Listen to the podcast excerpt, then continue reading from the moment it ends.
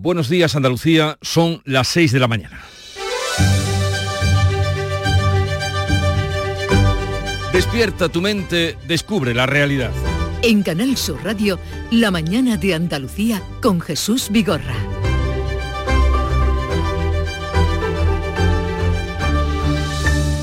Hoy va a tener lugar la primera sesión ordinaria del Congreso de los Diputados de la nueva legislatura y se estrena con el uso del catalán, euskera y gallego por parte de los parlamentarios que quieran hacer uso de esta prerrogativa.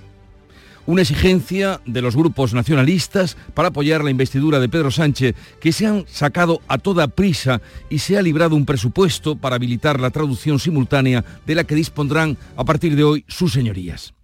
Justamente en esta primera sesión se aprobará la reforma del Parlamento que permita el uso de las lenguas cooficiales en la tribuna y en los debates. La mayoría que hoy saque adelante esta propuesta de reforma podría ser la misma que, llegado el caso, otorgue la presidencia del gobierno a Pedro Sánchez.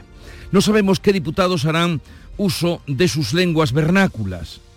Esquerra que Republicana lo hará siempre en catalán y el PNV ha dicho, a través de su portavoz, Aitor Esteban, que alternará el euskera y el castellano. El portavoz del PP, por su parte, Borja Semper, confirma que ellos solo van a hablar en castellano.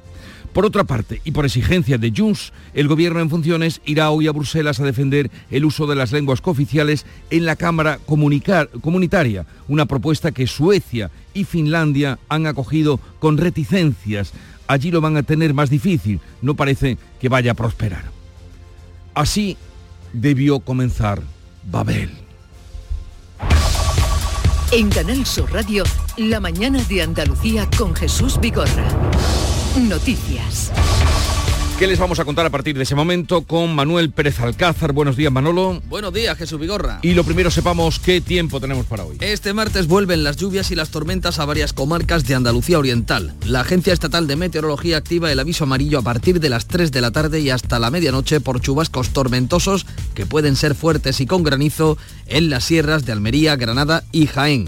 En las demás provincias tendremos cielos nubosos a partir de la tarde, máximas sin cambios o en descenso y vientos que van a soplar flojos y variables. Y vamos ahora con la actualidad de este día. El Consejo de Gobierno de la Junta aprueba este martes el nuevo modelo de financiación de las universidades públicas andaluzas que blinda la educación superior con el objetivo de la excelencia académica. El nuevo modelo de financiación impulsa una armonización entre todas las universidades para que cada una pueda planificar a medio y largo plazo ajustándose a sus necesidades y particularidades. Contempla el nuevo plan plurianual de inversiones para infraestructuras y digitalización hasta 2027. Se trata de un objetivo largamente esperado por los rectores. El presidente andaluz, Juanma Moreno, destaca el consenso alcanzado. Y lo hacemos tras haber recibido el respaldo unánime del Pleno del Consejo Andaluz de Universidades y después de superar un amplio e intenso debate de años con los rectores, con los consejos sociales y las representaciones sindicales, estudiantiles y empresariales. Además, el Gobierno va a destinar este martes 12 millones de euros para dotar de recursos humanos y materiales al nuevo Centro de Ciberseguridad de Andalucía que se va a inaugurar en Málaga el 28 de noviembre. Por otra parte, el Parlamento andaluz aprobará la proposición de ley sobre los regadíos del entorno de Doñana la próxima semana. Será en el Pleno del Parlamento andaluz del 27 de septiembre, coincidiendo con la primera votación de la investidura de Feijó. La iniciativa saldrá adelante con los votos de PP y Vox, los grupos proponentes. El PP asegura que la norma va a dar garantías a los agricultores y acusa a la oposición de utilizar políticamente Doñana. El PSOE propone una alianza de todos los partidos en el Parlamento para que Andalucía no pierda peso en el debate territorial. Los socialistas han registrado una iniciativa para crear una ponencia que evalúe la calidad del autogobierno desde la etapa de Manuel Chávez hasta Juanma Moreno. En medio de las exigencias de independentistas y nacionalistas, el PSOE no aspira ahora a ampliar competencias, sino al máximo consenso para impulsar el autogobierno y para que Andalucía vuelva a marcar los tiempos de la España autonómica. Y hoy falta justo una semana para el inicio del debate de investidura de Núñez Feijó. El PNV ha confirmado una vez más que no lo apoyará. Los, los, independentistas elevan sus exigencias a Pedro Sánchez. El portavoz del PNV, Aitor Esteban, ha reiterado que votarán en contra de la investidura de Feijó y ha confirmado que el presidente de su partido, Antonio Ortúzar, lo explicó al propio Feijó en un encuentro que no se conocía. No hay margen, eh, se lo dijimos desde el primer día al Partido Popular y hoy, bueno, pues eh, hemos estado hablando de muchísimas cosas porque creo que el diálogo siempre es bueno. La secretaria general del PP, Cuca Gamarra, ha negado reuniones con Junts, solo contactos informales, ha dicho. No ha habido ningún eh, contacto en el ámbito de la negociación de una investidura con, eh, con Junts, siguiendo lo que además el presidente Feijó dijo claramente, más allá de los contactos informales que hayan podido existir. Los independentistas presionan al PSOE. El presidente catalán Per Aragonés ha comentado que las negociaciones no van. El gobierno ha elevado a 22.000 millones de euros el déficit fiscal de Cataluña.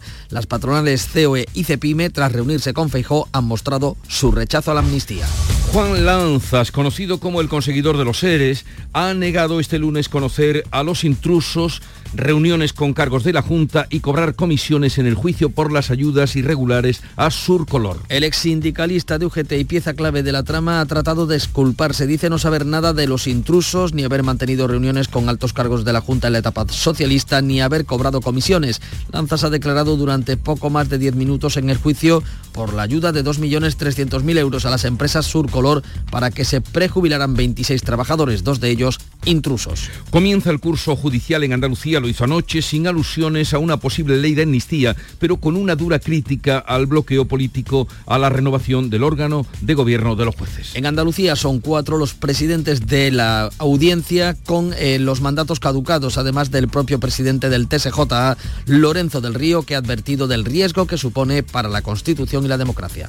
Los representantes políticos deben propiciar un cambio de rumbo radical, siendo conscientes que sin un poder judicial autónomo e independiente no puede haber democracia ni Estado de Derecho.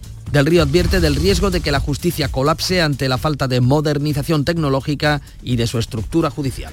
La ley del solo sí es sí acumula 1.205 rebajas de condena, es un 31% de las que se han revisado y 121 escarcelaciones de agresores sexuales en menos de un año. En Andalucía los órganos judiciales han contabilizado 218 reducciones de pena y la liberación de 26 presos. Nuevo asesinato machista en Tarragona, los Mossos han detenido a un hombre de 43 años por presuntamente matar a su pareja. Los agentes encontraron a la mujer muerta en domicilio con signos de criminalidad. El hombre está detenido. El Ministerio de Igualdad eleva 47 las mujeres asesinadas por violencia de género. De confirmarse este último caso serían 48, solo una menos que en todo 2022. En Andalucía, en lo que va de año han sido asesinadas 17 mujeres. Salud va a citar a partir del próximo lunes a los niños menores de 6 meses o de 2 años con enfermedades graves para la vacuna contra la bronquiolitis. Esta nueva vacuna busca inmunizar a los más pequeños contra la bronquiolitis, neumonías e infecciones respiratorias para evitar la saturación de los hospitales. En cuanto a la vacuna conjunta de la gripe y la COVID, se va a administrar a partir del 16 de octubre a las personas mayores, pacientes de riesgo y personal sanitario con dosis adaptadas a las nuevas variantes. Hoy comienza la Asamblea General de la ONU. El presidente en funciones, Pedro Sánchez, ha comprometido 140 millones de euros para cumplir los objetivos de desarrollo sostenible. La Asamblea está marcada por la guerra de Ucrania y la presión del llamado Sur Global, los países emergentes que reclaman sitio y voto en el Consejo de Seguridad Zelensky va a intervenir hoy en persona. También lo hará el ministro ruso de Exteriores, Sergei Lavrov. Sánchez ha asistido a la cumbre sobre los objetivos que buscan acabar con las desigualdades en 2030. El presidente en funciones ha ofrecido a España como sede de la próxima cumbre en 2025. Las jugadoras internacionales españolas de fútbol incluidas en la lista de seleccionadas asisten en su voluntad de no ser convocadas y alegan que la convocatoria no ha cumplido los plazos. 15 de las 23 seleccionadas por Teresa Tomé argumentan en un comunicado que la convocatoria no se ha producido en tiempo y forma, por lo que la federación no está en disposición de exigirles que acudan. Anuncian medidas legales para evitar la llamada. La lista no incluye a Jenny Hermoso, que también ha cuestionado que no se tomen las reformas que exigen para sentirse protegidas. Las jugadoras están citadas a las once y media de la mañana en la ciudad deportiva de Las Rozas. En lo puramente deportivo, el Granada ha cerrado la jornada liguera perdiendo por 2 a 4 en casa frente al Girona. Así viene el día que vamos a ver cómo recogen los periódicos, la prensa que ya ha revisado, repasado y resumido para ustedes. Paco Ramón, buenos días Paco. Muy buenos días, pues el uso del catalán, del vasco, del gallego hoy en el Congreso copa buena parte de las portadas de los periódicos. Además, a veces cuenta que los empresarios se unen a la mayor presión interna en el PSOE contra la amnistía y que Barcelona recupera la normalidad institucional institucional con el rey, con esa foto a toda página, por primera vez en 17 años, Felipe VI se ve con el alcalde eh, de la ciudad condal. El país, el Congreso abre una era, una nueva era con el uso de las lenguas cooficiales oficiales en sus comunidades autónomas. La Cámara prepara para ello 650 dispositivos de traducción simultánea. Dicho de otra manera, 650 pinganillos. Sobre la amnistía, el diario de Prisa dice que la COE se alinea con el PP y la foto de portada es para la seleccionadora nacional de fútbol femenino y el rechazo a ser convocadas de la mayoría de las jugadoras. En el mundo leemos que los grandes de la Unión Europea, los países grandes, ven sorprendente el despliegue para contentar a Puigdemont y añade que Bruselas frustra el intento de aprobar por la vía rápida que el catalán sea lengua oficial de la Unión pese al esfuerzo y el empeño que está poniendo el gobierno. La foto es para la presidenta de la Comunidad de Madrid, Isabel Díaz Ayuso, arenga al PP para unirse y alzar la voz en la calle. En el periódico de Cataluña leemos eh, sobre eh, el estreno del catalán en la Cámara eh, Baja y también que España trata de evitar un portazo de la Unión Europea a la oficialidad del catalán. El titular de apertura el periódico dice que el déficit catalán, el déficit fiscal catalán se dispara el 10% del Producto Interior Bruto al 10% del PIB de esta comunidad, uno de los registros más elevados desde el año 1986 y son datos de la Generalitat. En cuanto a la visita del rey a Barcelona, eh, Felipe VI se desplaza a Barcelona y recibe a Colboni. Cerramos con la razón. El gobierno en funciones se la juega hoy en Bruselas, dice el diario de Planeta. Álvarez presiona para que se admita a trámite la exigencia de Junts frente a la mayoría que pide un informe. Foto, como no, para la visita del rey Felipe VI a Barcelona, que ha dejado una imagen, dice este periódico, para la posteridad. Vamos ahora con la prensa internacional que ha repasado y que ha traducido para todos nosotros. Beatriz Almeida, buenos días, Bea. Muy buenos días. Italia endurece medidas para frenar la inmigración. Leo en Il Fato Cotidiano que el Consejo de Ministros da el visto bueno a que las detenciones se prolonguen de seis meses a 18 meses y que se construirán nuevos centros de internamiento. Comienza hoy la Asamblea General de la ONU y el New York Times cuenta que Zelensky limpia su Ministerio de Defensa plagado de corrupción. Está ansioso por demostrar que los miles de millones de dólares que Washington está gastando para ayudar a su país no están siendo desperdiciados. Hay expectación por el discurso que va a dar hoy Zelensky en la ONU, que acude por primera vez en persona desde que estalló la guerra. Y luego rebate el de Ucrania titula que Zelensky voló a Nueva York, Biden quiere escuchar de su boca detalles de la contraofensiva y el presidente Zelensky asegurarse su apoyo. Se van a ver Biden y Zelensky el jueves en la Casa Blanca. En el Wall Street Journal cuentan que Irán libera a cinco prisioneros estadounidenses y Washington desbloquea los ingresos iraníes congelados en un intento de reactivar las conversaciones nucleares con Irán. El Partido Republicano critica la decisión de Biden de, liberar esos fondos. El fato cotidiano. El fato cotidiano. El, hecho cotidiano, ¿no? Eso es. la mañana vino de la mano, como siempre, de Charo Padilla o comenzó de la mano de... Ella tiene la llave en el Club de los Primeros. Buenos días, Charo. No tengo ni copia, o sea que como se pierde la llave... Ah, eh, no hay quien... nada, no hay quien coja el programa.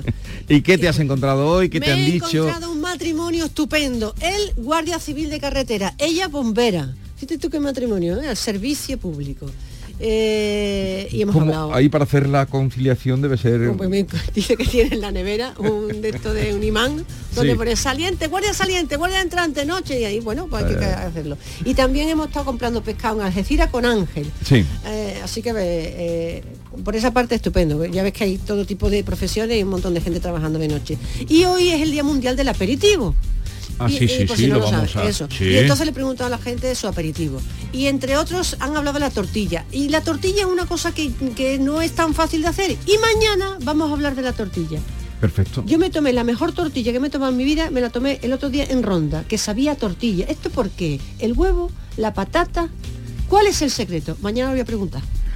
¿Y tu aperitivo de bebida ideal cuál es? Yo, lo mío es queso. Yo soy No, no, no, aperitivo de bebida. Ah, de bebida una cervecita mm, fría, helada, helada en botellín, nada de vaso, botellín, clu, clu, clu, clu, clu, una nada más. Y escuchando a los hombres G y Morat en Canal Fiesta Radio. Ha sido tú,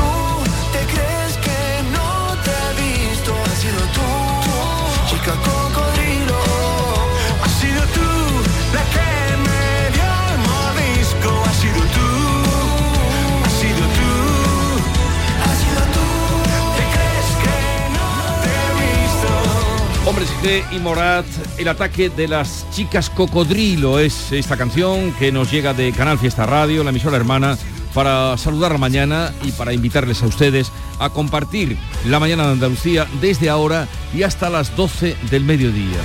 Esta canción la recordáis, ¿verdad? Sí, hombre. Las chicas Inolvidable. Y cocodrilo. los chicos. Ojo a las chicas cocodrilo.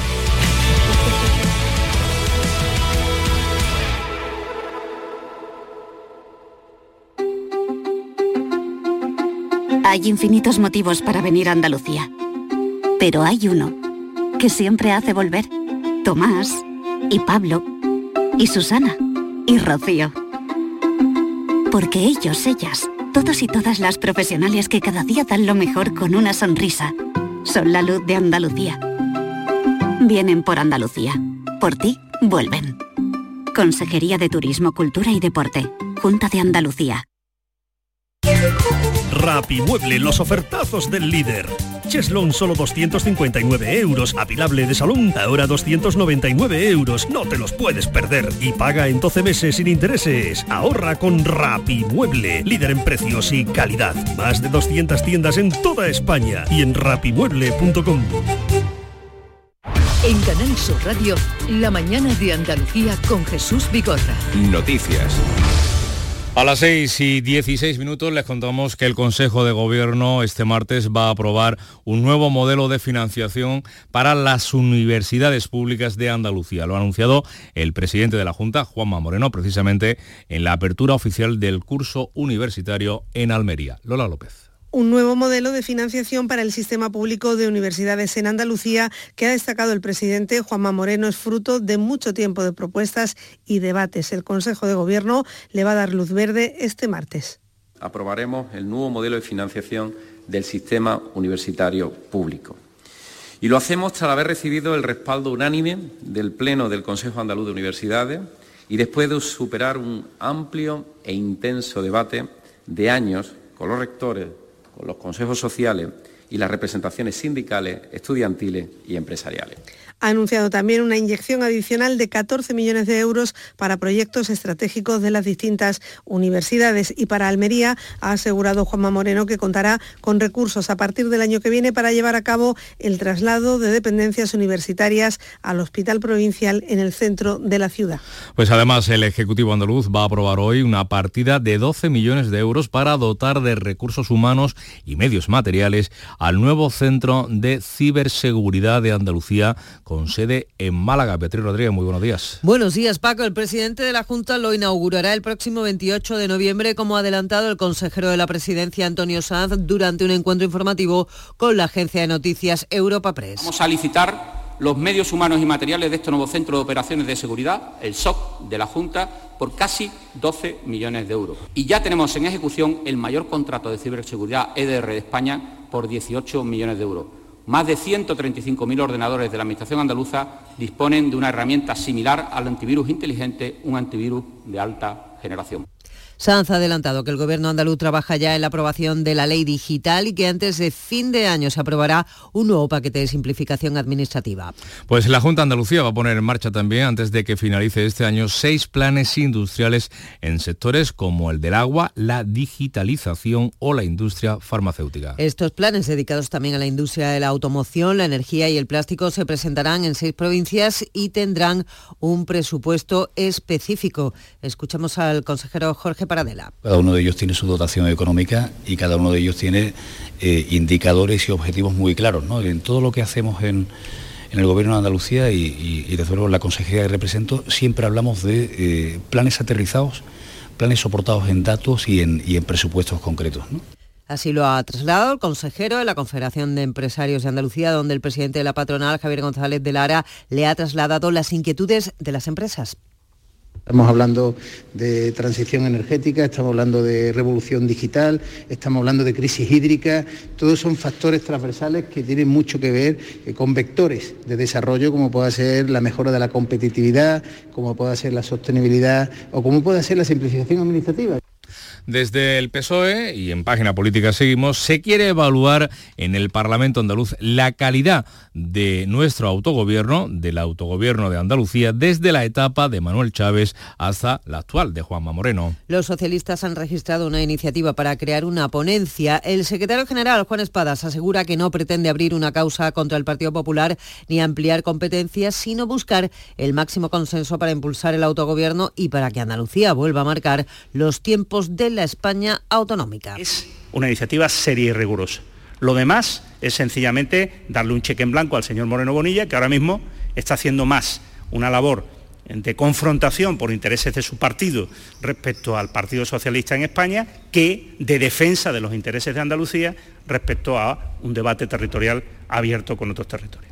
Pues a vueltas con nuestra autonomía, adelante Andalucía, la formación de izquierdas considera que diversos sectores están poniendo en duda el carácter de Andalucía como nacionalidad histórica y la capacidad, nuestra capacidad de autogobierno. El responsable de esta organización, Néstor Salvador, ha hecho un llamamiento para una movilización multitudinaria el próximo 4 de diciembre. Vamos a hablar con partidos de izquierda, sindicatos, movimientos sociales, gente de la cultura, para que entre todas y todas, de forma coordinada, de forma conjunta, consigamos una gran movilización este 4 de diciembre que ponga los derechos sociales de Andalucía en el centro del debate político.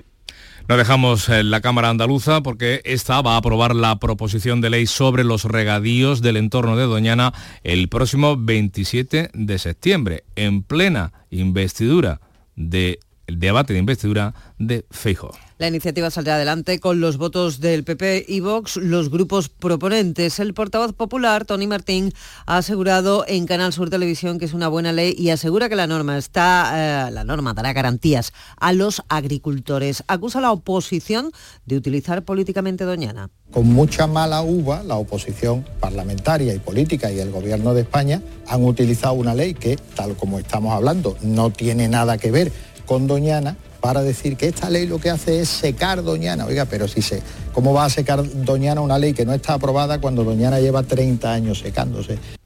Pues nos situamos ahora en Madrid, primer pleno de la legislatura multilingüe en el Congreso de la Historia y a partir de hoy deberemos de acostumbrarnos a ello, a esa imagen de los diputados con pinganillos para escuchar la traducción de otras señorías hablando en una de las lenguas cooficiales del Estado. Una medida que se pone en marcha sin que se haya aprobado el reglamento que debería regularla y que supondrá un gasto de unos 50.000 euros. Entre los grupos, división de posturas. El PP ya ha anunciado que solo hablará en castellano. Su portavoz, Borja Semper, ha sido rotundo. Lo que no vamos a hacer es el canelo y no vamos a hacer cosas raras. Vamos a hacer cosas que entiendan todos los españoles y vamos a intentar que el Congreso de los Diputados no sea una caja de resonancia en la que solo hablamos los diputados para los diputados. Esquerra y Junts hablarán siempre en catalán y el PNV alternará el euskera y el castellano. La medida obliga a contratar traductores y la compra de hasta 450 auriculares. En total 30.000 euros por sesión, 12.000 cuesta la medida en el Senado y una inversión para esta legislatura de 300.000 euros. Pues más difícil lo va a tener el Gobierno convencer a la Unión Europea del uso de las lenguas cooficiales en la Eurocámara. El ministro de Exteriores, José Manuel Álvarez, defiende hoy en Bruselas la propuesta española de hacer el catalán, el euskera y el gallego lenguas oficiales de la Unión Europea. Finlandia y Suecia ya han mostrado sus reservas antes de evaluar siquiera el coste de la medida. Y precisamente Hoy falta, un, falta justamente una semana para el inicio del debate de investidura de Alberto Núñez Feijóo como candidato a la presidencia del gobierno. El PNV ya le ha dicho, ha confirmado una vez más al PP que no le va a apoyar, que no va a apoyar a Feijóo, pero ha reconocido, ese sí, que su presidente se reunió con el líder popular. El portavoz del PNV, Aitor Esteban, ha reiterado el voto en contra en la investidura del líder del PP, como ya trasladó el presidente del partido, Andoni Ortúzar, al propio Feijo, en un encuentro al que hasta ahora no se le había dado publicidad. No hay margen, eh, se lo dijimos desde el primer día al Partido Popular y hoy, bueno, pues eh, hemos estado hablando de muchísimas cosas porque creo que el diálogo siempre es bueno. La secretaria general del PP ha enmarcado esta entrevista entre Ortúzar y Feijo en la normalidad democrática. Cuca Gamarra ha negado que se hayan producido reuniones con Junts para la investidura, solo contactos informales. no ha habido ningún eh, contacto en el ámbito de la negociación de una investidura con, eh, con Junts, siguiendo lo que además el presidente Feijó dijo claramente, más allá de los contactos informales que hayan podido existir. Y mientras los independentistas presionan al PSOE desde Esquerra, el presidente catalán Per Aragonés ha comentado a la prensa que las negociaciones no van mucho y pide a Sánchez que se ponga las pilas. Más allá de la amnistía, el gobierno ha elevado a 22.000 millones de euros el déficit fiscal de Cataluña. La secretaria general del partido, Marta Milalta, urge a Pedro Sánchez. Que si quiere volver a ser presidente, que se ponga ya en el trabajo, que empiece ya en serio en estas negociaciones y atendiendo nuestras demandas. Pues en el marco de la ronda de contactos eh, para la investidura, Feijóo se ha reunido también con los presidentes de las patronales COE y CEPIME. El candidato popular ha expresado su preocupación por la situación política y económica actual y la ruptura de la igualdad de los españoles. El presidente de los empresarios, Antonio Garamendi, ha expresado su rechazo absoluto a la amnistía que los independentistas exigen para apoyar a Sánchez. Hablando de la amnistía, ¿estamos de acuerdo? No. Para que quede claro, es que lo digo porque si no me van a malinterpretar o no. No. Es decir, ¿está en la Constitución en estos momentos dentro de la Constitución la palabra amnistía? Pues yo creo que no. Pues eh, Bildu ha convocado una manifestación nacional para el próximo 18 de noviembre en, Bilbao para impulsar el debate territorial. Confía la formación Aberchale en que esa fecha ya esté despejada la incógnita de la investidura. De otra parte, Puigdemont ha recurrido ante la justicia europea para intentar recuperar su inmunidad como eurodiputado. El expresidente catalán apuró el plazo presentó a última hora del viernes el recurso ante el Tribunal de Justicia de la Unión Europea contra la decisión de otra corte comunitaria, el Tribunal General, de retirarle su inmunidad como miembro de la Eurocámara para que el instructor del proceso, el magistrado del Tribunal Supremo, Pablo Llerena, pueda proceder contra él por el 1 de octubre. Le contamos también que los reyes han reaparecido en un acto en el Museo Nacional de Arte de Cataluña, en Barcelona, para hacer entrega de la primera edición de los premios La Vanguardia. El acto, al acto han acudido, entre otros, las vicepresidentas del Gobierno en funciones, Nadia Calviño, Yolanda Díaz, la presidenta de la Comunidad de Madrid, Isabel Díaz Ayuso, y el líder del PP, Alberto Núñez Feijó. Entre otros, por cierto, el alcalde de Barcelona, Jaume Calboni, se ha reunido este pasado lunes con el rey Felipe VI, rompiendo con 17 años de ausencia de los alcaldes de Barcelona a la cita del rey. El último alcalde socialista que acudió a esta cita fue el también socialista Jordi Hereu. Durante esos 17 años ha estado al frente del la alcaldía, Ada Colau, también las formaciones soberanistas. Así llegamos a las 6 y casi 28 minutos de la mañana. La mañana de Andalucía. La subida de precios del gas natural y la electricidad ha afectado especialmente a tu empresa en 2022. Aprovecha los últimos días y solicita tu subvención antes del 30 de septiembre. No requiere documentación y el pago se producirá antes de finalizar el año. Infórmate en ayudasobrecosteenergético.es. Andalucía se mueve con Europa, Fondo Europeo de Desarrollo Regional, Unión Europea, Junta de Andalucía.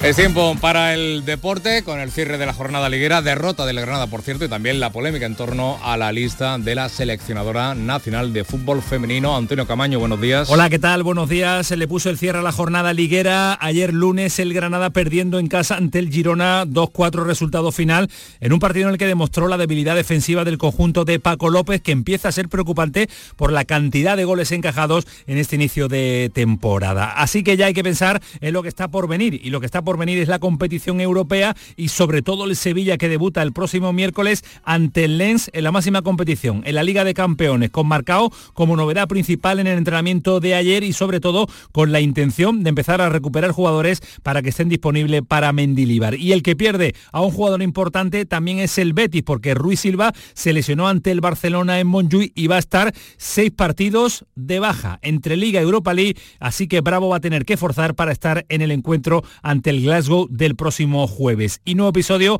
en el culebrón que vive la selección femenina de fútbol después de la destitución de Bilda. Tomé, que es la sustituta del anterior seleccionador, dio una convocatoria a pesar de que las jugadoras se han negado a vestir la camiseta de la selección española. En el programa del Yuyu siempre nos gusta mirar el lado bueno de la vida.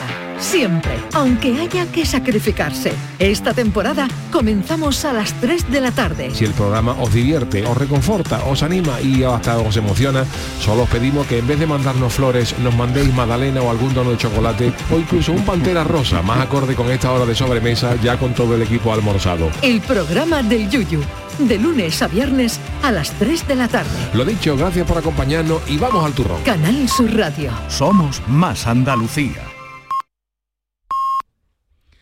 Andalucía son las seis y media de la mañana. La mañana de Andalucía con Jesús Vigorra. Y a esta hora vamos a dar un repaso a las noticias más importantes eh, en titulares que les vamos a ofrecer con Bea Rodríguez. Hoy se aprueba el nuevo modelo de financiación de las universidades públicas en el Consejo del Gobierno andaluz. El presidente de la Junta ha anunciado una inyección adicional de 14 millones de euros para proyectos estratégicos. El Consejo de Gobierno andaluz aprobará también 12 millones para dotar de recursos al nuevo Centro de Ciberseguridad de Andalucía con sede en Málaga. Hoy se estrena el Congreso Multilingüe. La Cámara Baja se gastará 280.000 euros en la compra de pinganillos y la contratación de traductores de catalán, vasco y gallego. PP y Vox critican la medida y el PSOE con Sumar y los partidos nacionalistas la aplauden. En la Unión Europea, Finlandia y Suecia ven con reservas que se puede hacer lo mismo en la Eurocámara. El PNV cierra definitivamente la puerta a apoyar la investidura de Núñez Feijóo. A una semana para el debate del candidato popular, el PP se queda sin votos suficientes, mientras los independentistas catalanes presionan al PSOE. Esquerra Republicana pide 22.000 millones de euros además de la amnistía. El presidente del Tribunal Superior de Justicia de Andalucía critica el enfrentamiento político que afecta a la justicia. En la apertura del curso judicial, Lorenzo del Río reclama a los partidos que desbloqueen la renovación del órgano de gobierno de los jueces porque, dice, pone en peligro la Constitución y la democracia, pero no hace referencia a una posible ley de amnistía. Ya son 48 las mujeres asesinadas por la violencia machista en nuestro país. Es una menos que en todo el año pasado. La última víctima se ha registrado en Tarragona. De otra parte, la ley del solo sí es sí acumula 1.205 rebajas de condena y 121 excarcelaciones de delincuentes sexuales. Y en cuanto al tiempo para hoy, Meteorología va a activar esta tarde avisos amarillos por chubascos tormentosos que pueden ser fuertes y con granizo en las sierras de Almería, Granada y Jaén. En las demás provincias tendremos cielos nubosos a partir de la tarde, máximas sin cambios o en descenso y vientos flojos y variables. Hoy es el día de San Genaro, que es el patrón de los bancos de sangre y sobre todo de la ciudad de Nápoles. Y ya sabéis la historia. Hoy se produce el milagro. Hoy se produce el milagro. Hoy volverá a producirse el milagro. Recuérdalo. Lo recuerdo. Eh,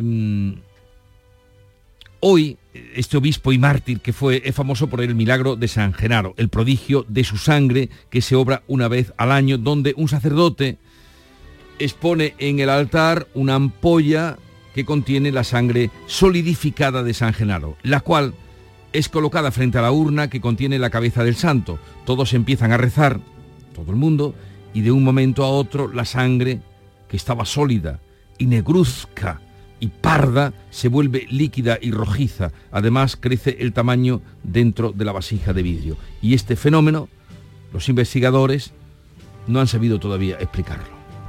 Ese es el milagro de San Genaro. ¿Alguna Solo- vez lo habéis visto en película? Solo lo Eh, entienden en los napolitanos, solo que Claro. entiende esa- Es una- es y cualquiera se le ocurre a ver, decirle algo. Una excusa estupenda para que todo el mundo se anime y done sangre, que hace siempre falta. Muy bien traído, muy bien traído. Pues hoy es San Genaro, milagro de San Genaro. Y mm, tal día como hoy, 1580, 1580, importante para la historia de, de nuestra literatura, fue liberado Miguel de Cervantes de su cautiverio de Argel. Hoy lo libera. Qué bien. Bueno, de- de previo pago, ¿no? De, de la familia, el dinero que recaudaron y le prestaron. Y tal día como hoy, ya mucho más cerca en el tiempo, 1998, Julio Anguita se despide como secretario general del Partido Comunista de España, PC. Yo mido a las fuerzas políticas por lo que hacen. A mí un compañero mío, camarada, me levanta el puño siete veces, digo, está haciendo gimnasia. Pero no me dice nada. Y yo miro a mis compañeros por lo que hacen. Y yo mido a las fuerzas políticas por lo que hacen. ¿Y sabéis cuál es el drama? Que contra la derecha habrá muchos trabajadores que se levanten porque es la derecha. Pero cuando la política la hacía el compañero Felipe, como era el compañero Felipe, aquí no se movía nadie. Ya está bien. Y la cita, la cita del día que es así. Para que el mal triunfe, solo es necesario que los buenos no hagan nada. Es de Edmundo Burke, fue un escritor, filósofo y político dublinés, pero vamos, esto, esto hablo del siglo XVIII, previo a la Revolución. Que ya ha llovido. Considerado el padre del liberalismo conservador británico. La repito, para que el mal triunfe, solo es necesario que los buenos no hagan nada. O miren para otro lado. Exactamente. ¿Y cuántas veces hay que repetirla, eh? La mañana de Andalucía. Si tienes más de 60 años, en Viajes El Corte Inglés eres joven más 60. Disfruta de la ilusión de viajar. Reserva desde solo 15 euros tu viaje a la playa, un crucero o un circuito nacional e internacional. Además consigue un 20% en artículos de viaje en El Corte Inglés y participa en el sorteo de un viaje en crucero. Consulta condiciones. Ahora es tu momento. Aprovechalo. ¿Eres de los que piensa que un eléctrico no está a tu alcance? Te equivocas. Descubre Dacia Spring 100% eléctrico desde 12.990 euros con Mueves 3 incluido y ahora con ofertas adicionales. Solo del 20 al 30 de septiembre en tu concesionario Dacia. Condiciones en dacia.es. Descúbrelo en la red Dacia de Andalucía. Ahora con la segunda entrega de la lectura de prensa de la que se ocupa Paco Ramón. Cuéntanos qué has encontrado. Pues mira, prensa no- andaluza. Nos vamos a centrar ahora en las portadas de los periódicos editados en Andalucía. Comenzamos ese recorrido por el Huelva Información, por ese bando municipal que el ayuntamiento ha publicado ante la situación de sequía severa que padece como la provincia de Huelva, como la capital el resto de Andalucía. Entran en vigor medidas para reducir el consumo de agua un 10%. Es eh, el titular de Huelva Información que añade que se contemplan multas de hasta 3.000 euros por el llenado de piscinas y fuentes o el lavado de coches. La voz de Almería, la Junta financiará la sede de la UAL, de la Universidad Almeriense, en el casco histórico. El presidente de la Junta incluye el proyecto, eh, en el proyecto el plan de inversiones en- entre los años 2024 y 2027. Ese proyecto de sede en el casco histórico de la Universidad de Almería. Diario de Cádiz. La Fiscalía alerta del aumento de la potencia de fuego del narco. En 2022, el año pasado, se incautaron fusiles capaces de disparar 1.100 balas por minuto. En su memoria anual informa que los clanes usan cada vez más armamento pesado o más pesado. El diario de Sevilla, también del grupo Oyoli, se hace eco de los últimos datos de los actualizados de la aplicación de la ley del solo sí es sí. Deja en libertad a seis presos en Sevilla. En el conjunto de España han sido escarcelados 121 reos por ahora y eh, se ha reducido la condena a más de 1.200 eh, eh, presos. En el ideal de Granada, la foto de portada es para la derrota del Granada 2 a 4 eh, frente al Girona, derrota sin defensa y el titular de apertura es para el centro de inmigrantes del puerto de Motril que sigue sin fecha de apertura tras cuatro años en obras. Y cerramos con dos apuntes, eh, uno de la economía, otro de lúdico festivo. El sur en Málaga, los supermercados refuerzan la seguridad contra los hurtos de los artículos más caros. Algunas cadenas optan por más vigilantes, otras por poner alarmas a productos, como no, el aceite de oliva entre ellos, al igual que las bebidas alcohólicas. Y en el Córdoba leemos que los patios no se van a mover de fecha el año que viene, se van a mantener en su fecha habitual, en el mes eh, de mayo, a pesar de los bueno, los calores que se han Sí. vivido en las últimas ediciones. sí, que hizo pensar que la podían cambiar. A mí me parece eso, vamos, mayo es los patios, un disparate, Haga si me lo calor o permite. no haga calor. Vamos ahora con la segunda entrega de la prensa internacional con B. Almeda. Comienza hoy la Asamblea General de la ONU que reúne a una vez, eh, reúne eh, en Nueva York, se reúne una vez al año en Nueva York, a los 193 países de la organización. Se hace eco el New York Times. La ONU se reunirá en medio de crecientes divisiones y demandas del sur, del sur global, que son los países emergentes que reclaman su sitio en el Consejo de Seguridad. Dado que los principales líderes mundiales no asisten a la cita anual, las discusiones se centrarán en el cambio climático y en los objetivos de desarrollo. Y Estados Unidos e Irán han completado un canje de prisioneros que llevaban años retenidos. Lo leo también en el New York Times. Irán libera a cinco estadounidenses mientras Estados Unidos descongela miles de millones en ingresos petroleros de Teherán que tenía congelados. Los términos del acuerdo han generado intensas críticas por parte de los republicanos. Italia toma más medidas para disuadir a los inmigrantes de alcanzar sus costas y Austria les cierra sus fronteras. Cuenta el Corriere de la Sera que quienes entren de forma ilegal podrán ser detenidos, retenidos hasta 18 meses para completar el proceso de repatriación. Se construirán nuevos centros de detención. Y el diario austriaco Kronenzeitung titula Bofetada en la cara. Salvini ataca a Nehammer por endurecer los controles fronterizos. Salvini es el líder de la ultraderechista Liga y ministro de Meloni. Nehammer es el canciller austriaco. ¿Qué hay de nuevo sobre el terremoto de Marruecos y de las inundaciones de Libia? Pues el diario marroquí Asabah recoge que los institutos de Marrakech reciben a estudiantes de las zonas afectadas por el terremoto. Y el Lematán de Casablanca, el rey Mohamed VI, ha recibido una llamada telefónica del presidente de los Estados Unidos de América que le ha dado el pésame y le ha ofrecido, le ha reiterado otra vez su ayuda. Lo que no dice es si se la ha aceptado o no. Y de Libia, pues el 95% de las instituciones educativas han resultado dañadas por el agua en la zona de las inundaciones. Las clases se van a reanudar el próximo domingo y los estudiantes desplazados se van a distribuir en 17 instituciones educativas de Benghazi. Lo leo en el diario digital Libia Akbar. La selección española de fútbol femenino sigue despertando el interés mundial.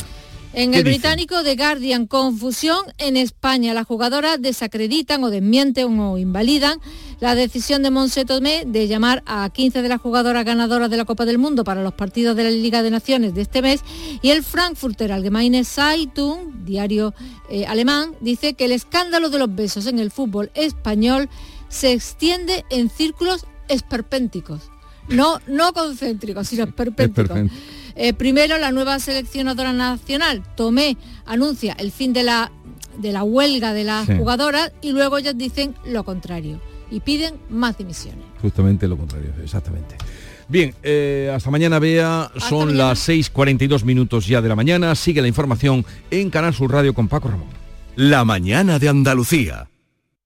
¿Quién no ha sentido la necesidad de vivir y disfrutar de experiencias culturales? De ir al cine, de devorar novelas y cómics, de emocionarnos a boca llena. Es lo que muchos llaman hambre de cultura. Y para saciarla... Os recomendamos visitar la exposición Las Edades de Pablo, disponible en la Casa Natal Picasso de Málaga hasta el 1 de octubre. Hasta finales de año, los mayores de 65 años pueden disfrutar del cine un día por semana por 2 euros. Localiza tu sala en la web del Ministerio de Cultura y Deporte. El 27 de noviembre se cumplen 25 años del fallecimiento de la poeta Gloria Fuertes y el 10 de diciembre será el centenario del nacimiento del escritor e intelectual Jorge Semprún. Os animamos a visitar la librería o biblioteca más cercana y acercaros a dos figuras claves de la literatura. Disfruta de la cultura, disfruta del renacimiento cultural. Es una iniciativa del Ministerio de Cultura y Deporte. La mañana de Andalucía con Jesús Vigorra celebra este viernes 22 de septiembre el Día Mundial de la Agricultura y lo hace desde la mayor alhóndiga de Andalucía, La Unión en el Ejido. Queremos conocer lo último en innovación y tendencias del sector, la situación del mercado, la sostenibilidad y reducción del desperdicio alimentario. La mañana de Andalucía con Jesús Vigorra. Este viernes 22 de septiembre, edición especial desde el Ejido con La Unión, el principal proveedor de hortalizas de Europa, con la colaboración de La Unión, el futuro que nos une. En Canal Sur Radio, la mañana de Andalucía con Jesús Bigorra. Noticias. A las 6 y 43 minutos eh, les contamos la apertura del curso, del curso judicial en Andalucía, una apertura que se ha llevado a cabo en Granada sin alusiones a una posible ley de amnistía, pero sí con una severa crítica a la incapacidad política, ha dicho el presidente del TSJA, para desbloquear la renovación del órgano mm, de gobierno de los jueces en Carnaval Donado. El bloqueo de la renovación del órgano de gobierno de los jueces se traduce en Andalucía en cuatro presidentes de audiencia con los mandatos caducados, además del propio presidente del Tribunal Superior de Justicia de Lorenzo del Río, que en la apertura del año judicial ha advertido del riesgo que supone para la Constitución y para la democracia. Los representantes políticos deben propiciar un cambio de rumbo radical, siendo conscientes que sin un poder judicial autónomo e independiente no puede haber democracia ni Estado de Derecho. Ha precisado que es un peligro que corre el riesgo de perpetuarse dada la inestabilidad política actual, en un discurso en el que también ha vuelto a lamentar la falta de modernización de la estructura judicial y el anquilosamiento tecnológico. Dice que esta falta de reformas hará que la justicia colapse. La fiscal superior de Andalucía, Ana Tárrago, también se ha referido a este asunto. Pedimos una vez más que haya decisión política que prime sobre todo la generosidad y el interés general para eliminar esos bloqueos sistemáticos que existen. Ambos además han destacado el impacto de las huelgas de este año en la saturación de los juzgados. Pues seguimos con asuntos judiciales porque la ley del solo sí es sí acumula ya 1.205 rebajas de condena y 121 escarcelaciones de agresores sexuales en menos de un año. En Andalucía, los órganos judiciales han contabilizado hasta la fecha 218 reducciones de pena y la liberación de 26 presos por la redacción inicial de la ley del solo sí es sí. El primer texto de la ley unificaba los delitos de abuso y agresión en un solo tipo, una redacción que ha provocado la aplicación de la máxima del derecho de aplicar al reo la pena más favorable. Como consecuencia de esta situación, el PP eh, y el PSOE pactaron una reforma sin el apoyo de Unidas Podemos en el gobierno. Más asuntos eh, judiciales eh, que tienen que ver con la violencia de género. Los mozos de escuadra han detenido este lunes un hombre de 43 años por presuntamente matar a su pareja en Tarragona, en el que puede ser un nuevo caso de asesinato machista. De confirmarse, serían 48 las mujeres asesinadas en España por violencia machista en lo que llevamos de año, solo una menos una menos que en todo 2022. En Andalucía son 17 las mujeres asesinadas hasta ahora. Y en este contexto, España supera por primera vez las 4.000 pulseras de control de agresores machistas, una tecnología eficaz para impedir que se acerquen a sus víctimas. Un apunte más, ingresa en prisión, lo ha hecho ya la madre del niño de tres años a la que se investiga como presunta autora de abandonar a su hijo para irse de copas en la localidad malagueña de Alaurín de la Torre. La mujer, que tiene otras causas abiertas, está investigada como presunta autora de un delito de abandono de familia. El menor se encuentra ya con una familia de acogida. A la madre se le acusa de un delito de abandono temporal que, según el Código Penal, podría estar penado con 18 meses de prisión. Al parecer no es la primera vez que ocurre, según testigos, por lo que se podría hablar de malos tratos hacia el menor y la comisión de un delito penal, según la legislación vigente. Seguimos en clave judicial, pero cambiamos eh, el tono, mm, el contenido mm, de esas informaciones, el que fuera sindicalista de la UGT, Juan Lanzas, conocido como el conseguidor de los seres y pieza clave en la trama de corrupción, se ha sentado este lunes en el banquillo de los acusados de la audiencia de Sevilla y ha tratado de esculparse de cualquier relación, de cualquier indicio de legalidad y de su participación en los seres. Ni sabe nada de los intrusos, ni mantuvo reuniones con los altos cargos de la Junta de Andalucía de los gobiernos del PSOE, ni cobró comisiones. Eso es al menos eh, lo que ha mantenido la en una breve declaración de poco más de 10 minutos en el juicio que se está celebrando por la ayuda de 2.600.000 euros eh, concedida por la Junta de Andalucía a las empresas Surcolor y Surcolor Óptica para que se prejubilaran 26 trabajadores, dos de ellos intrusos que nada tenían que ver con esta sociedad. Además, la Fiscalía de Almería solicita un año de cárcel para José Fuentes Fernández, alcalde de Copdar del Partido Popular, acusado de manipular el censo en las elecciones municipales. Cambiando de asunto, les contamos que la Consejería de Salud ha comenzado a citar a los niños menores de seis meses o de dos años con enfermedades graves para la vacuna contra la bronquiolitis. Se administrará a partir del próximo lunes, a partir del día 16 de octubre, comenzará de otra parte la vacunación contra la gripe y el COVID. Y en asuntos económicos, eh, contarles que el precio de la bombona de butano ha caído casi un 5%, su precio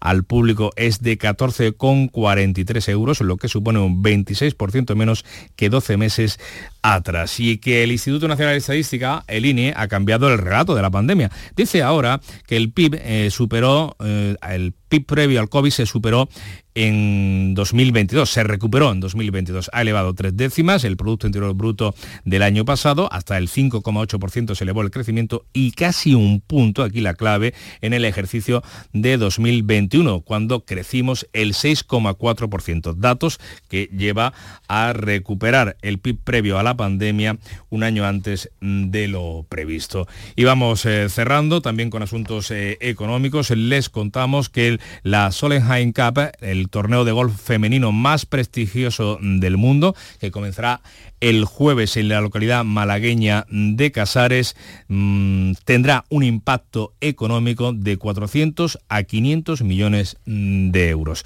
Pero más importante que esa repercusión económica presente es también, lo dicen los expertos, la proyección internacional y sus consecuencias futuras. El hecho es que este evento deportivo está poniendo a pruebas otros sectores como el de alquiler de coches. Las empresas directamente en la Costa del Sol no dan abasto. La flota es insuficiente. Así llegamos a las 7 menos 10 minutos de la mañana, es el tiempo de la información local, la más cercana en Canal Sur Radio y Radio Andalucía Información.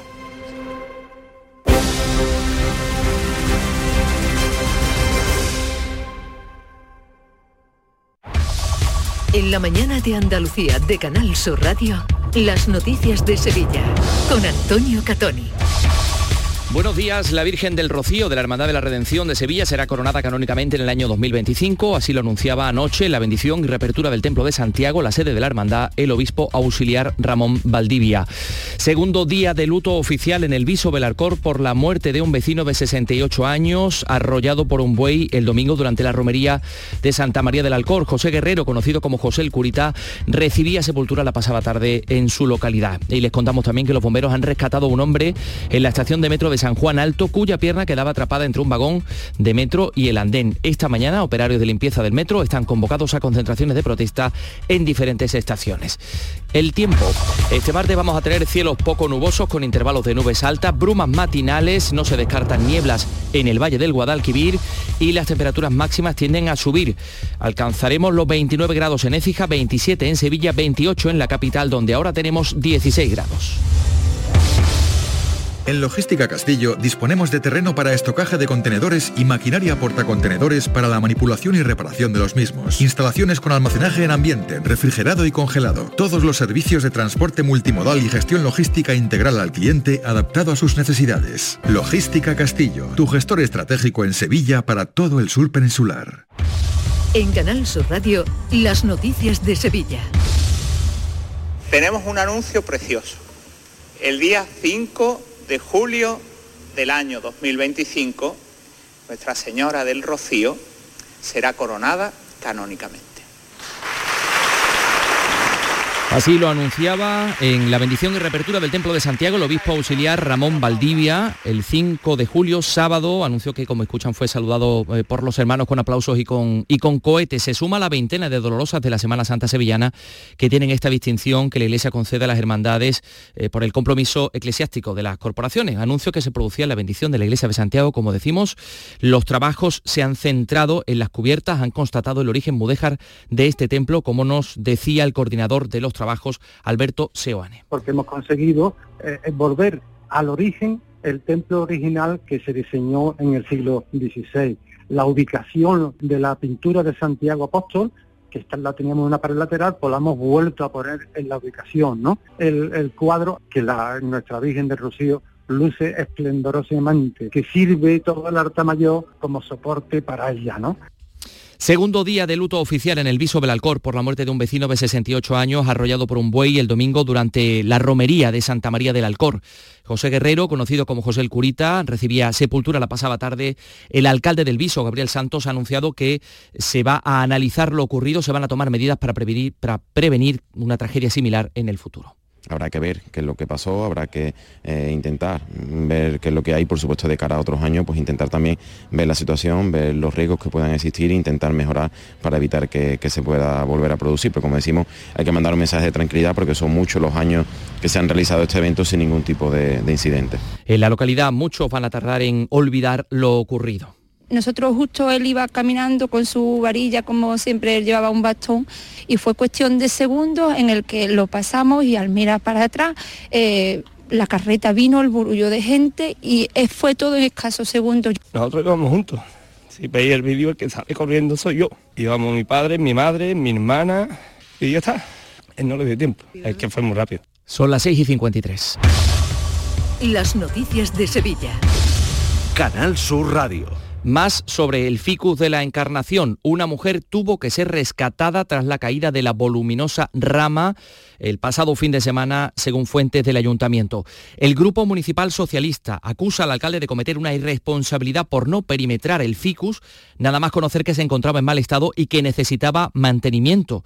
Juan Tomás de Aragón, concejal socialista. Si los propios técnicos de Parques y Jardines le habían avisado, como él mismo reconoce a través de las redes sociales, del riesgo que tenía de caída de ramas, ¿por qué no coordinaron a su servicio de policía local, bomberos y Parques y Jardines para que balizaran, garantizando con ello la seguridad de las personas por otra parte, los bomberos tenían la pasada tarde que rescatar a un hombre cuya pierna quedaba atrapada entre un vagón del metro y el andén. Eso sucedía en la estación de metro de San Juan Bajo. La circulación de trenes se veía afectada durante el tiempo que duraba el rescate. Joaquín Lora, el usuario, presentaba heridas leves por el rozamiento y, bueno, contaba en Canal Sur Televisión el susto que se había llevado. Y yo venía de trabajar, me he bajado del metro y he metido la pierna entre el hueco del metro y lo que es la, estación. Y nada, han venido los bomberos y me han sacado.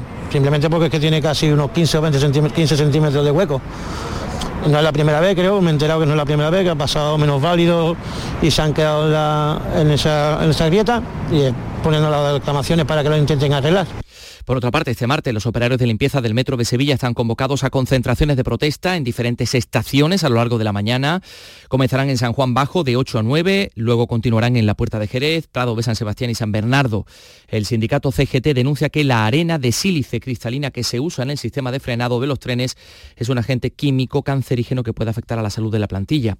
Y les contamos también que eh, hay otras eh, protestas, jornada de huelga en dos empresas de teleservicios de Sevilla los sindicatos, han tenido un seguimiento del 75%. Por un lado, ICCS se ha protestado contra el ERE, que afectaría a 175 personas, y por otro, la empresa Teleperformance, ubicada en el polígono Carretera Amarilla, donde el expediente de regulación de empleo afectaría a 110 empleados. Escuchamos a eh, María Iglesias de UGT y Pilar Encuentra de CGT, que niegan los argumentos que la empresa esgrime, causas organizativas. Se trata de un ERE, bajo nuestro punto de vista, injustificado, puesto que tenemos muchos servicios. Detrás de toda esta cortina de humo, desgraciadamente, cuando se ha planteado sobre la mesa ERE y los despidos, pues está eh, la compra de Mayorel por parte de Teleperformance, eh, aproximadamente de 3.000 millones de euros. 6 y 56. ¿Entrenar en casa o en el gym a la vuelta de la esquina? Basic Fit está disponible para ti. Haz del fitness tu básico con 6 semanas extra y una mochila. Hazte socio ahora. Basic Fit. Go for it. Ver condiciones en basic-fit.es. En Canal Sur Radio, las noticias de Sevilla. Con Antonio Catoni. La Fiscalía de Sevilla ha pedido cuatro años de cárcel para una banda de georgianos detenidos y ya en prisión por robar en pisos y chalés. La policía les acusa por lo menos de cuatro robos más. Es uno de los grupos más activos y especializados en asaltos a viviendas. Les contamos también que Sevilla es la provincia andaluza que más potencia renovable ha puesto en marcha durante el primer semestre de 2023, con un total de 370 megavatios. Y Mairena del Aljarafe ha estrenado un servicio pionero en España para las telecomunicaciones 5G. Es una cabina, la primera de las 15 que se van a instalar en todo el municipio. Ofrece wifi, servicio de recogida de mensajería, información turística, conexión con los teléfonos de emergencia o estación meteorológica, como señala el responsable de la empresa que la ha instalado, José Silva. Tenemos carga inalámbrica, todos los servicios son gratuitos para el ciudadano sin coste. Tenemos carga inalámbrica por si tienes una emergencia y, puedes eh, desarrollarlo dentro de lo que es el cabin pack. Eh, tenemos wifi gratuito también dentro de la zona que, eh, que actúa el soporte. También en Marena del Aljarafe, Eduardo Barrero, policía local de Mairena, va a recibir el próximo 24 de octubre en Madrid la medalla de oro al mérito en educación vial, que le reconoce como uno de los mejores policías locales de España. Desde pequeño, pues bueno, enseñándole las normas de circulación, enseñándole a circular tanto como peatones, pasajeros de vehículos y ya de más mayores como conductores. También hacemos extensivo esto a campañas sobre sistemas de retención infantil, damos charlas también en, en la Facultad de Educación a los futuros maestros para ir concienciando en que todos podemos aportar algo ahí. Ya conocemos cómo va a ser el Festival de Artes Escénicas de Sevilla, que se va a celebrar entre el 5 y el 16 de octubre, con una programación que incluye teatro, cabaret y danza. 35 representaciones, 21 compañías nacionales e internacionales, todas estrenos en la ciudad. En esta edición eh, se apuesta por los nuevos lenguajes escénicos. Vamos con el deporte. Antonio Camaño, buenos días. Hola, ¿qué tal? Muy buenos días. Ya se conocen los resultados de las pruebas médicas realizadas al portero del Betis Ruiz Silva que se lesionó el pasado sábado ante el Barça en Montjuic. El guardameta sufre una rotura fibrilar en el abductor de su pierna izquierda, lo que le mantendrá alejado del césped varias semanas y se va a perder al menos seis partidos entre Liga y Europa League. Bravo va a forzar para estar en Glasgow el próximo jueves. Y en el Sevilla, marcado fue la gran novedad en el entrenamiento de ayer, el primero para preparar el partido del debut de la Liga de Campeones del Sevilla del próximo miércoles contra el Lens. Ahora solo quedan Acuña y Nianzú como únicos futbolistas lesionados. Les contamos que la Noche en Blanco este año va a rendir homenaje a través del cartel a los mil años de la Constitución del Reino de Sevilla y que por la 24 edición de las Noches de los Jardines del Real Alcázar han pasado este año 30.000 espectadores.